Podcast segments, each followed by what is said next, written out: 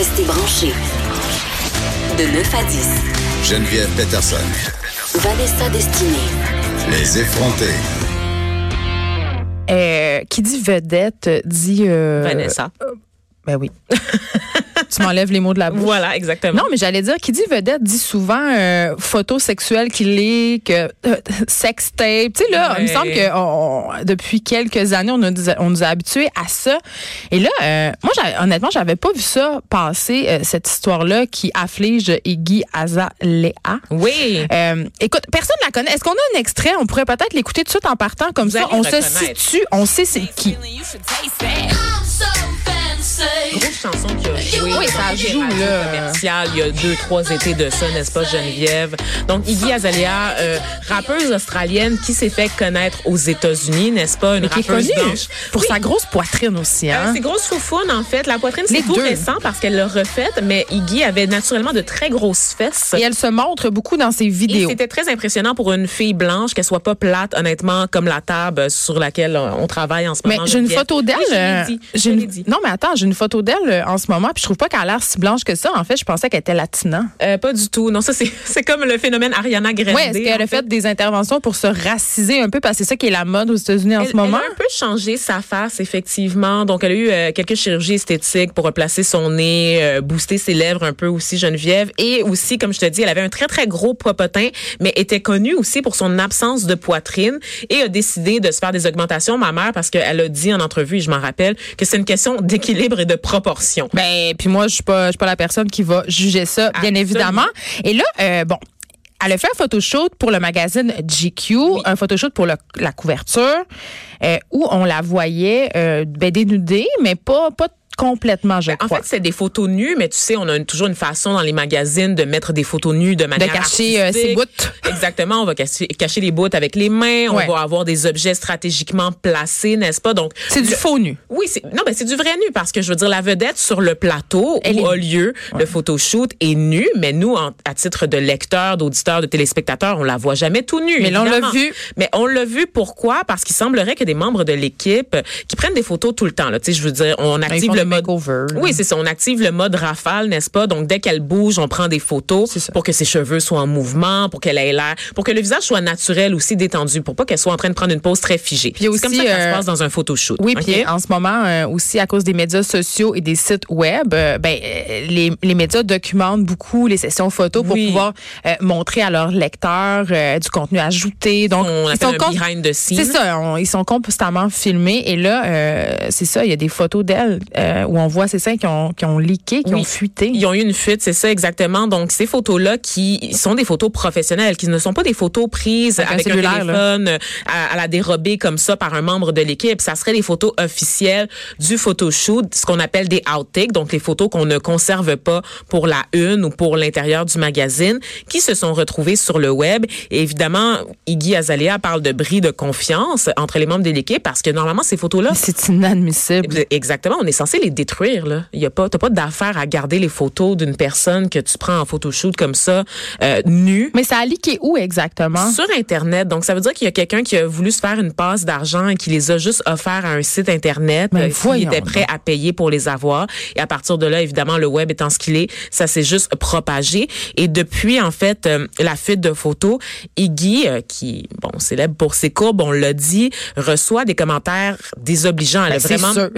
Une, vraiment une, une vague là, de commentaires haineux aussi où est-ce qu'on la traite de Ouais, mais du de harcèlement sexuel aussi, oui c'est ça il y a du ça, harcèlement sexuel mais aussi on la shame hein. autant on veut voir ces photos d'elle tout Ah mais c'est donc ben une mauvaise Autant- fille de Exactement. mauvaise euh, vie de on va chercher à l'humilier exactement sans replacer le contexte parce qu'évidemment les photos sont décontextualisées Mais on achète le GQ par contre pour pouvoir voir euh, hein, son Oui, corps dénudé. On, tout on le est monde très paradoxal. mais tout le monde a une opinion sur Iggy et sa façon de, gest- C'est de pour gérer moi son ça corps. là, ça ça là, c'est l'Amérique. Ben oui. Les États-Unis pour moi, c'est ça, c'est-à-dire des gens qui sont euh, vraiment pervers qui euh, regardent des photos nues, des porn puis tout ça, mais que dans l'espace public condamnent ça, euh, trouvent ça dégradant, trouvent ça sale. Ça c'est le paradoxe américain là, dans sa dans sa toute sa gloire. Et pourtant, les gens sont les premiers à cliquer sur les articles mais, hein. qui font état de la nouvelle et d'après lancer une recherche pour essayer de retrouver les photos pour Mais c'est voir qu'est-ce qu'on essaie de nous cacher. Et donc, Iggy Azalea qui s'est vu euh, forcer là, de désactiver ses comptes. Oui, pour, là, elle a euh, quitté les médias oui, sociaux. pour fuir le harcèlement dont elle est victime. Et ce qu'elle exprime, en fait, et j'ai trouvé ça très, très intéressant parce que Iggy, c'est quelqu'un qui se dénude, OK? C'est une rappeuse, on l'a dit. Donc, dans la culture rap, elle secoue son popotin, elle met des vêtements très Mais révélateurs. elle a choisi ça. Et c'est ça. L'enjeu se situe au niveau du consentement. Ben oui, Et parce que là, elle n'a qui pas choisi de montrer ces photos-là. Absolument. Et ces photos-là, auxquelles tout le monde a accès, ses amis, sa Tu famille. sais que tu peux payer une firme pour faire le ménage sur Internet, mais ça va jamais enlever les captures d'écran, puis ça va fait. toujours traîner quelque part. Ben oui, on, l'a vu là, récemment là, avec toutes ces vidéos-là de tuerie, là, tu les, les géants du web qui essayent de faire disparaître le contenu. Puis Mais Dieu sait qu'ils ont les moyens pour le faire. Exactement, mais les gens les, les téléchargent, puis des fois, ça peut aller jusqu'à Ils 100 enregistrent. té- té- téléchargements par, par 10 minutes. Là, donc, c'est vraiment intense. Et c'est dur de combattre un problème comme ça. Donc, Iggy qui se dit violé, vraiment déshumanisé, qui, qui est triste, qui se dit triste et Ben, fâché de voir comment on récupère des photos de son corps pour se faire des passes d'argent et comment aussi le public reçoit ces photos-là en la harcelant davantage plutôt que de montrer un peu de sympathie. Est-ce qu'elle va revenir sur les médias sociaux? Tu penses? Est-ce que c'est une pause ou elle a quitté définitivement? Je pense que pour sa carrière puis tous Ah, les contrats choix, hein? euh, par laquelle euh, elle est emprisonnée, n'est-ce pas? On sait que l'industrie de la musique aux États-Unis est assez impitoyable. C'est poche, hein? On, on est comme un peu prisonnier de tout ça. Exactement. Je pense que pour vendre sa marque, elle n'aura pas le choix de revenir sur les réseaux sociaux. Il suffit d'un lancement d'un nouvel album pour qu'on l'oblige à faire de la promotion de ses produits sur les tellement réseaux sociaux. humiliant. C'est ça la game. tu sais. Ah oui. Ton flux t'appartient pas là, sur les réseaux sociaux. Il appartient à la compagnie qui t'a fait signer un contrat. C'est épouvantable. En tout cas, ça me donne un petit peu moins envie d'acheter le GQ. D'ailleurs, j'avais pas tellement envie de l'acheter à la Qui base. achète le GQ magazine? Ben, Littéralement, c'est la, la revue d'aéroport par excellence. C'est vrai. C'est les messieurs d'affaires qui sont dans l'avion, ils ont tout le temps un GQ magazine, puis tu sais, ils lisent jamais vraiment. C'est juste se sur leur mallette. Oui, c'est- Elles restent sur leur mallette, puis ils font rien avec. On peut-tu s'en parler? Voyons. l'achète pour les articles. Est-ce que quelqu'un dans nos auditeurs a déjà ouvert le GQ? Pouvez-vous me dire qu'est-ce qu'on retrouve dans ce magazine? C'est un magazine masculin, Je- je pas contenu masculin. Là, des de euh, rasoir? ouais, exactement. Puis comment réussir un barbecue. Ah, bah, Bon, on a réglé le sort du GQ, j'aime ça. Là, euh, on s'en va complètement ailleurs. complètement ailleurs. Ben oui, parce que euh, tu veux nous parler euh, la cochonnerie. d'un problème euh, du gouvernement Trudeau encore. hein. Le gouvernement Trudeau qui a un problème de gestion de déchets parce que euh, après les Philippines, c'est maintenant au tour de la Malaisie euh, de nous dire qu'ils veulent nous retourner nos, nos ordures. Nos cochonneries. Puis savais-tu ça, toi, Geneviève, que le Canada envoyait ses déchets à l'étranger? Ben oui puis non. Euh, en fait, je le savais un peu parce que j'ai souvent parlé du documentaire euh, de True Cost euh, où on parle de l'industrie euh, de la fast fashion, donc des H&M, Zara, Joe Fresh de ce monde qui envoient les vêtements qui sont pas portés dans d'autres pays pour qu'ils soient enfouis. Et on apprenait dans ce documentaire-là notamment que même les vêtements qu'on tente de donner au friperie, il y en ont tellement qu'ils les envoient et même ces, ces pays-là ont plus de place où les mettre. Donc littéralement, en ce moment, le tiers-monde n'a plus de place pour gérer les déchets de nous, de, de l'Amérique, De nous. de nous. de- J'aime ça comment tu le dis parce que c'est ça. Non, mais On consomme, on produit. notre surconsommation, on elle rentre plus chez eux. On n'est même pas foutu de garder nos cochonneries. On les renvoie Mais vers les sais que- pays où on exploite des gens, les gens pour euh, soutenir notre mode de vie. Tu sais qu'il y avait eu un espèce de, de mini-scandale il y a quelques années à Montréal parce que, je sais pas si c'est encore le cas, mais on envoyait notre récupération en Chine.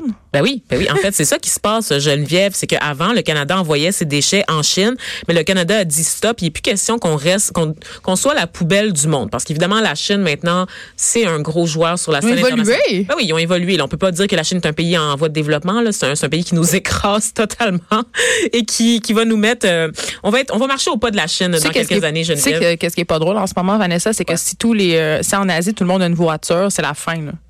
C'est la fin et c'est ça qui est en train de se passer parce que évidemment euh, les compagnies, les fabricants euh, visent ces marchés-là plus que jamais parce que ce sont des milliards de personnes. Bien sûr, mais est-ce qu'on peut leur reprocher Ben ça? non, on peut pas leur reprocher. On a vécu, ben, on- moi je dis on, mais je veux dire, c'est pas mes ancêtres certains, mais reste que le monde occidental, Geneviève, est Ben, passé au travers de sa révolution industrielle, est passé Et là, au travers tour. de la production de masse et a pu s'enrichir de cette façon. Et depuis qu'on est riche, ben, notre mode de vie augmente, le niveau de vie également. Donc les gens veulent plus travailler à l'usine, veulent plus construire ici chez nous, travailler pour des jobs poches qui payent pas, euh, qui polluent aussi. Donc on envoie ça dans les pays en voie de développement et eux, c'est à leur tour en fait d'arriver à ce moment-là charnière Mais là- de la révolution industrielle. Et on le voit maintenant en Chine, en Inde, il y a la classe moyenne. C'est ça en fait la principale conséquence d'une Oui, révolution puis la classe industrielle. moyenne consomme. Mais là, moi, je veux savoir, nos, nos- je veux juste être sûre de te suivre. Là. Nos, les déchets sont déjà rendus en Malaisie, Oui. ils veulent nous les retourner. C'est pas un peu absurde. Pourquoi ils les ont acceptés à la base? Mais là, écoute, là, ça c'est très compliqué, là, cette espèce de euh, de, De gestion des déchets. Voilà, c'est ça, cette espèce d'échange de déchets. En fait, c'est un système international où est-ce que des déchets, si on reçoit des containers de marchandises, parce que vous savez, la plupart des marchandises qu'on consomme dans le monde, environ 80% sont envoyées par bateau. Et donc, ces containers-là de, de matières là, qui nous viennent de Chine, des Philippines, du Bangladesh aussi, de tous ces pays en voie de développement, viennent au port, dans les ports du, du Canada, port de Montréal notamment. Et plutôt que de retourner vide dans les pays d'origine, ben nous, on met nos déchets dedans. Et ce sont des déchets qui sont récupérés par des Mais entreprises. c'est pas les souvent. déchets de ces produits-là. -là, c'est pas les Non, emballages. c'est vraiment des déchets qui ont aucun Des rapport avec. ménagères, ça, des ça n'a pas produits rapport avec la cargaison euh, d'origine. Ah, absolument, des produits électroniques, des ordures ménagères, euh, des produits toxiques aussi, là, des résidus d'usine qu'on envoie dans ces containers-là et qui vont dans les pays euh, pauvres, en fait, pour être récupérés par d'autres. contact avec des travailleurs. Exactement, absolument, euh, et qui sont qui sont renvoyés dans le fond pour être récupérés et recyclés. Ok, ça c'est ça c'est quelque chose dont on va discuter euh, tantôt. Le Canada donc qui avait jusqu'au 15 mai Geneviève pour rapatrier 69 containers ok d'ordures ménagères et de déchets électroniques de la Malaisie. 69. C'est incroyable, incroyable. Et du côté euh, du, de la Malaisie, en général, on parle d'une soixantaine de containers, OK? Donc, 3000 tonnes de déchets de plastique non recyclables pour des pays comme le Canada, évidemment, mais aussi les États-Unis, le Royaume-Uni, l'Australie, la France. Donc, c'est vraiment toute la Il n'y a pas juste nous qui non, tombons non, en non, Malaisie. Non, là. non, non, on va- pas se culpabiliser euh, plus qu'il faut, mais c'est Mais quand même un peu. Quand même un peu parce que c'est pas mal tout le monde occidental, Geneviève. Et euh, ben c'est ça. Ces pays-là, en fait, sont tannés d'être les dépotoirs des pays riches, en fait. Puis, euh, on sait que le Canada s'est tourné vers la Malaisie, vers les Philippines également, parce que la Chine a mis son, son point sur la table et a dit il n'est plus question qu'on continue à soutenir cette game-là de notre côté. Puis là, c'est rendu que la Chine est un grand pollueur et veut elle-même envoyer ses déchets dans les pays pauvres, tu comprends? Donc, c'est Et comme... pourquoi on veut envoyer nos déchets ailleurs? On n'est pas capable de gérer? Et c'est exactement ça, Geneviève, c'est qu'on manque d'espace, on manque de centres pour les trier, on manque en fait d'effectifs pour les trier convenablement. Et l'affaire, c'est que en envoyant le problème ailleurs, on se dit, ben nous, on a fait notre part, on recycle un petit peu, on a du compost, on fait notre part, puis le reste, ben Ah oui, le, moi, le compost de la bonne conscience. Exactement. Le reste, ça va être géré par d'autres pays qui en ont besoin en plus. On leur rend service, dans le fond, Geneviève, comprends-tu? Ils vont récupérer des vieilles piles, ils vont fondre le métal. Tu sais, vont- c'est touché cette question-là euh, qu'on aide d'autres pays, tout ça. Reviens encore au fameux documentaire de True Cost parce que évidemment à la fin on se demande, notamment avec la gestion des vêtements, euh, c'est quoi la solution? Est-ce que on doit mettre fin à la mode rapide? Est-ce qu'on doit arrêter d'exploiter des travailleurs? Puis les personnes qui sont sur le terrain, qui travaillent dans cette industrie-là, euh, les travailleurs puis les gouvernements euh, se disent, c'est quand même une bonne partie de l'économie du pays. Absolument, Et on peut pas. Tu on a souvent, puis là, je marche sur une douzaine d'eux, là, mais on, puis je le sais, puis il faut, faut, faut, faut bien se mettre en perspective, là, mais on a souvent des, des notions nord-américaines, par exemple, euh, concernant le travail des enfants. Tu sais, on, on trouve que ça n'a pas de bon sens qu'un enfant de 13-14 ans travaille dans une usine. Alors que On le faisait il y a quoi, genre une centaine d'années oui, mais ici? que dans bien des cas, s'ils sont bien traités, euh, puis s'ils ont un salaire relativement bon par rapport à leur pays, à eux, ben ça peut être une bonne chose. Ça peut faire la différence entre une petite fille, par exemple, euh, qui va être obligée d'aller se prostituer en ville ou qui va pouvoir ramener de l'argent à sa famille ou une petite fille qui va être vendue ou non. Fait que, tu sais, il faut faire attention des fois quand on arrive avec notre bonne conscience nord-américaine puis nos, nos paramètres nord-améri- nord-américains, tu sais. Euh, la solution est pas, est pas si facile que ça à trouver. Puis c'est la même chose pour la gestion Ben des oui. déchets parce que évidemment c'est une industrie, il y a des gens qui travaillent dans cette industrie-là, ça rapporte de l'argent au pays. Donc à chaque fois que j'entends des, Des choses comme centaines ça, de millions de dollars. Là, oui, puis on va conclure là-dessus. À chaque fois que j'entends euh, des choses comme ça, tu sais, je me dis ok, mais mais encore. Mais encore. Mais c'est c'est très délicat. Puis tu l'as souligné, Geneviève, c'est ce qu'on oublie en fait. Et, et moi, je trouve ça toujours drôle quand on se permet de faire la morale Mais un à des peu, pays, sachant qu'il y a 100 ans ici, c'était littéralement la même chose. Là. Je veux dire, ça, il y, avait des gens qui travaillaient dans les Il y usines. en a des en- sweatshops ici à Montréal. Ben oui, à l'heure où on se parle, il y a des madames qui couent euh, dans le Myland. euh, qui sont payés genre en peut-être dessous, 8 dollars. en dessous du salaire Oui, oui, minimum. c'est ça, qui sont payés en dessous de la table en argent cash dans une enveloppe blanche, Geneviève, euh, 8 dollars, euh, puis on te donne deux trois tickets de transport pour que tu fermes ta gueule puis que tu Ah ne oui. déclares pas là, au Au gouvernement. métro, euh, au métro, euh, la station de métro à Laval, le matin, il y a des, il y a littéralement des trucks qui attendent euh, les immigrants pour aller euh, travailler dans les champs. Absolument, absolument, parce Fait que que, les Québécois veulent plus ça faire se passe ces chez nous. Ces, ces jobs-là, les gens bien entiers ne sont plus intéressés à faire ces jobs-là, donc on, on soumet ça ailleurs. Tu sais. Pardon, c'est le principe même de la délocalisation. Tu sais.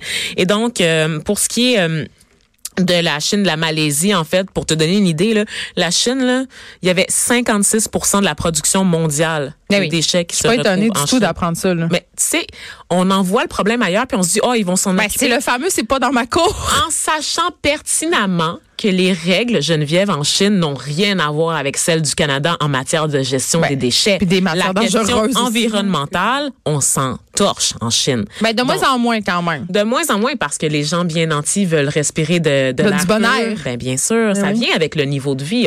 On, l'oublie, on l'oublie souvent, mais la question environnementale, c'est les gens bien nantis qui s'en soucient parce qu'ils pensent à leur avenir, ils pensent à l'avenir de leurs enfants, ils veulent vivre bien, plus longtemps aussi, et on sait que l'environnement a des une qualité de l'air qui est, de d'air qui est mauvaise, par exemple, va avoir des impacts directs sur notre capacité de vivre longtemps. Ben oui. Donc c'est très très égoïste là, souvent ces choix-là quand on parle de lutte globale, quand on, on va dans le nœud là, on se rend compte que c'est souvent pour des motifs assez égoïstes et c'est surtout pour maintenir notre mode de vie que pour un réel souci de l'avenir de la planète, n'est-ce pas Geneviève? Ben, je suis complètement d'accord. Mais en même temps, le résultat, si le résultat Ben, est je suis bon. coupable, Ah oui. je veux dire, je me, je me cacherai pas. Là, je fais partie de cette gang-là. Tu sais, je, je pointe pas du doigt. En fait, je le souligne, mais je suis bien consciente que je fais aussi partie du problème, n'est-ce pas?